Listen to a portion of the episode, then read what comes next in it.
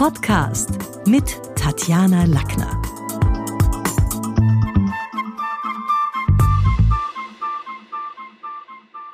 Die Schule des Sprechens veranstaltet mittlerweile zum dritten Mal einen Podcast-Wettbewerb. 2020 hatten wir alle mehr Zeit und viele Newbies sind unter die Podcaster gegangen. Es gab einen wahren Rekord an Einsendungen. Die Teilnahme ist immer kostenfrei. Und zugelassen sind alle, die im deutschen Sprachraum Deutschland, Österreich, Schweiz, sogar Ostbelgien und Südtirol mit mindestens einer Folge schon mal on air gegangen sind. Und die Community wächst. Juhu! Auch die Sender springen auf den Zug auf.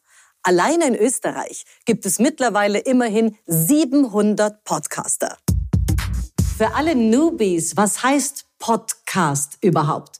Es ist ein Kofferwort, ein sogenannter Neologismus und entstand aus Play on Demand und dem englischen Wort für Broadcast, was so viel wie Sendung bedeutet. Zusammen Podcast. Angela Merkel war übrigens die erste Regierungschefin weltweit, die dieses Medium nutzte. Und wo werden unsere Podcasts am häufigsten gehört? Platz eins immer noch daheim. Beim Putzen, beim Aufräumen, beim Relaxen. Platz zwei im Auto auf langen Wegen. Platz drei am Weg in die Arbeit ist es schön, wenn man irgendwie jemandem lauschen kann. Und Platz vier beim Sport. Im Gym, beim Laufen. Und unsere Frage ist natürlich, wer sind die Podcast-Gewinner 2020? Ich würde sagen, wir starten mit dem dritten Platz. Die gute Minute, die lebt vom knackigen Inhalt, der genialen Stimme von Matthias Hecht und seiner recht ungewöhnlichen Idee, in nur 60 Sekunden jeden Tag eine aktuelle Podcast-Folge zu schaffen. Es gibt nicht nichts. Immer ist irgendetwas. Ein Geräusch, ein Wort, ein Gedanke. Selbst die Stille ist nicht nichts. Auch die Dunkelheit ist nicht einfach nur dunkel. Man kann auch nicht nichts denken. Selbst der Gedanke, dass ich gerade nichts denke, ist eben ein Gedanke. Der zweite Platz ging an die beiden ausgebildeten Journalisten, die es lieben, Informationen verständlich, also crispy und unterhaltsam aufzubereiten. Hier sind Judith Roth und Olaf Brinkmann mit Hör dich klug. Ah, eine Sprachnachricht von Judith. Na, mal hören, was er will. Hallo Olaf. Du, den Bus, den habe ich gestern noch bekommen, aber ich kann dir sagen, ich musste ganz schön rennen. Mein Herz hatte richtig geklopft und dann bin ich auf eine spannende Wissensfrage gekommen. Wann schlägt denn das Herz eigentlich zum allerersten Mal? Und wer ist jetzt unser Gewinner-Podcast? Auf Platz eins haben es gleich drei Österreicher geschafft. Die vergessene Hölle führte David Freudenthaler, Michael Meyerhofer und Philipp Pankratz nach Gusen, einem vermeintlich beschaulichen Örtchen im unteren Mühlviertel. Die eingereichte Folge dieser Podcast-Reihe taucht ein in einen der geschichtsträchtigeren Orte Österreichs, dessen Vergangenheit lange völlig vergessen wurde. Gelungen ist eine Reportage über das Spannungsfeld zwischen Gedenken und Vergessen und wie die Menschen, die dort heute leben, damit umgehen, dass von seinen Häftlingen Gusen einst als Hölle aller Höllen bezeichnet wurde.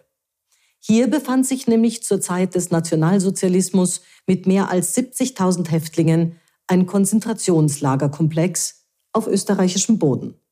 Heute steht da eine Wohnsiedlung. Jeder ist für seinen Schritt verantwortlich. Es ist ein riesiger Betonklotz, den wir hier betreten. Von außen sieht er mächtig aus und nicht unbedingt ästhetisch. Wie ein Mahnmal, von dem man nicht recht weiß, woran es erinnern soll. 99 Stufen. Ach, haben Sie schon abgezählt? Ja. Wir haben es gehört, unsere drei Gewinner kamen erlebbar aus ganz unterschiedlichen Themenbereichen. Und so war das auch bei den anderen Einsendungen. Ergo nichts ist zu nischig, um darüber zu erzählen. Und weil die Podcast-Formate so vielfältig sind, kamen auch unsere Juroren heuer wieder aus ganz unterschiedlichen Bereichen des Sprechermarkts. Vom Nachrichtenenker über Schauspieler und Sprecher, eine Germanistin, eine Journalistin und einem Vertreter aus dem Tonstudiobereich. Jeder hat damit natürlich einen anderen Blickwinkel und einen anderen Background. Alle hatten fünf Kriterien zu bewerten. Erstens die Podcast-Idee. Nicht jeder Podcast eignet sich. Die Frage ist, gab es einen Nutzen für die Zuhörer? hat sich der Podcaster oder die Podcasterin vorher hörbar überlegt, wie er oder sie uns das Thema schmackhaft macht. Mit welchen Beispielen, sprachlichen Bildern, gab es da irgendein Takeaway? Das zweite Kriterium war natürlich Sprache und Artikulation. Was verständlich, irgendwelche Füllworte, wie natürlich war die Sache auch, denn es ist ein ganz wichtiger Bewertungspunkt. Klar hören wir Menschen lieber zu, die einen angenehmen Rededuktus haben, bei denen man das Gefühl hat, der stört mich nicht beim Zuhören durch seine Floskeln oder eine eigenwillige Atemtechnik oder eine Akzentfärbung oder auch einen unverständlichen Dialekt. Das dritte Kriterium waren Stimmsitz und Modulation. Also wie ist die Betonung? Gab schöne Klangbögen? Wie war das Pausenmanagement?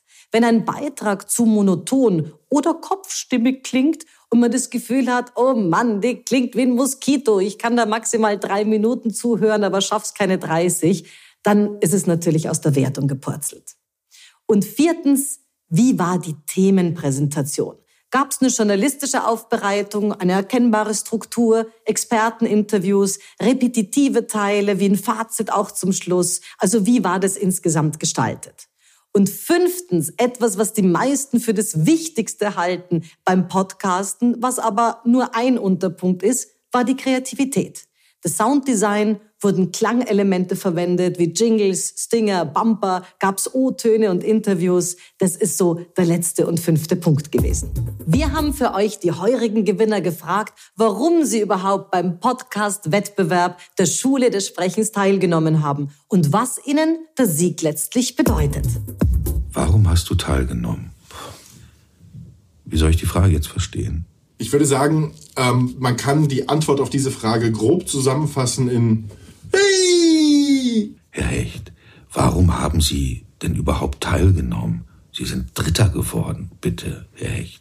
Nein, es ist, es ist wirklich so, dass äh, natürlich die Auszeichnung ähm, von einer Sprechschule für einen Podcast nochmal ein wirklich hohe, eine hohe Wichtigkeit hat, weil es natürlich in einem Podcast um die Audioqualität, um die Sprechqualität geht und umso mehr freut es uns ich habe teilgenommen, weil es doch eine großartige Gelegenheit ist, bei dieser Flut von Podcasts allein im deutschsprachigen Raum seinen eigenen Podcast dem Urteil einer äh, Fachjury auszusetzen und zu sehen, ob er Beachtung findet, ob er wahrgenommen wird. Während man Podcasts kreiert, lernt man auch eine ganze Menge über sich selbst und wir wollten wissen, was hat sich während der Arbeit alles verändert ähm, am Anfang zu Beginn ähm, noch ganz frei gesprochen, diese eine Minute.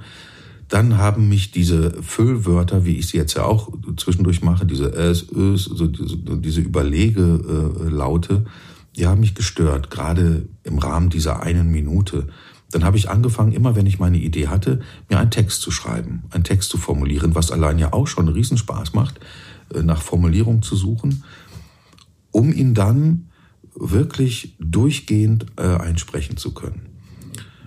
Und dadurch, finde ich, hat mein Podcast an Sprach- und Rhythmusqualität gewonnen.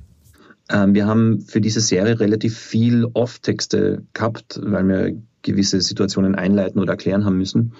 Und ähm, auch mehrere Episoden teilweise zugleich aufgenommen, also vor allem vom, vom, von dem, was gesprochen wurde. Und äh, wir sind dann einfach draufgekommen, dass es oft einmal zu monoton wurde, weil man rattert dann eben seine Sätze runter. Und da hat es oft einmal gut getan, einfach wirklich vielleicht ein bisschen einen, einen schrulligeren Take oder so etwas zu nehmen. Hör dich klug gibt es seit August 2020. Wir sind also noch ganz jung am Start. Seit der ersten Folge haben wir natürlich das eine oder andere noch ein wenig optimiert und verändert. Eines ist von ganz alleine gekommen, nämlich die Hörerfragen einige Menschen haben uns haben sich gemeldet und haben gesagt, Mensch, könnt ihr uns erklären, wo kommen eigentlich die Fruchtfliegen her, die mich in der Küche immer so quälen? Oder dann hatten wir einen Jungen, zehn Jahre alt, der uns eine wirklich herausfordernde Frage gestellt hat, nämlich, was ist ein Soziopath? Viele Podcaster zweifeln am Anfang noch und fragen sich, woher nimmt man dann später die Ideen für weitere Folgen? Ich habe diese Frage mal weitergereicht. Ja, Themen finden wir oft auch mit Hilfe unseres Redaktionsfonds Karlchen. Beispielsweise könnten wir erklären, warum ein Hund eigentlich beim Pinkeln das Bein hebt. Meine Ideen kommen nur aus meinem Kopf, ähm, meinen Erinnerungen, meinen Erfahrungen, aus der Umwelt, das, was ich sehe und höre, Gespräche, die ich führe. Ähm, bei uns war es der Fall, dass wir wirklich sehr viel Zeit äh, mit Recherche verbracht haben. Also wir haben im Vorfeld so ziemlich alles gelesen, was es zu dem Thema bisher gegeben hat. Äh, und insgesamt, glaube ich, ist es wirklich ganz wichtig, dass man sich, ähm, bevor man dann wirklich loslegt, äh, ein Skript, ein möglichst genaues Skript zulegt, ähm, wo drinnen steht, okay, wer, wer sind die wichtigsten Akteure, was sind die wichtigsten O-Töne, die wir drinnen haben. Äh, und ja, wenn man das im Vorfeld gut vorbereitet, dann steht, glaube ich, einem wirklich guten Endprodukt letztlich nichts mehr im Wege. Manche haben wochenlang recherchiert, bei anderen hielt sich beides in Grenzen. Die Vorbereitung und der Zeitaufwand. Recherche und Vorbereitung brauche ich im Grunde gar nicht. Die einzige Recherche findet in meinen eigenen Hirnwindungen statt und zur Vorbereitung mache ich mir ein Cappuccino. Und zum Schluss wünsche ich allen Podcastern, den alten Hasen und den neuen da draußen frische Themenideen, Mut für den Schnitt und Freude am stimmlichen Schaffen. Denn wir wollen auch in Zukunft, dass unsere Ohren Augen machen. Das war's für heute. Besuchen Sie mich doch in der Schule des Sprechens in Wien auf Facebook, LinkedIn, Xing, unter sprechen.com oder auf meinem Blog sprechen.com/blog.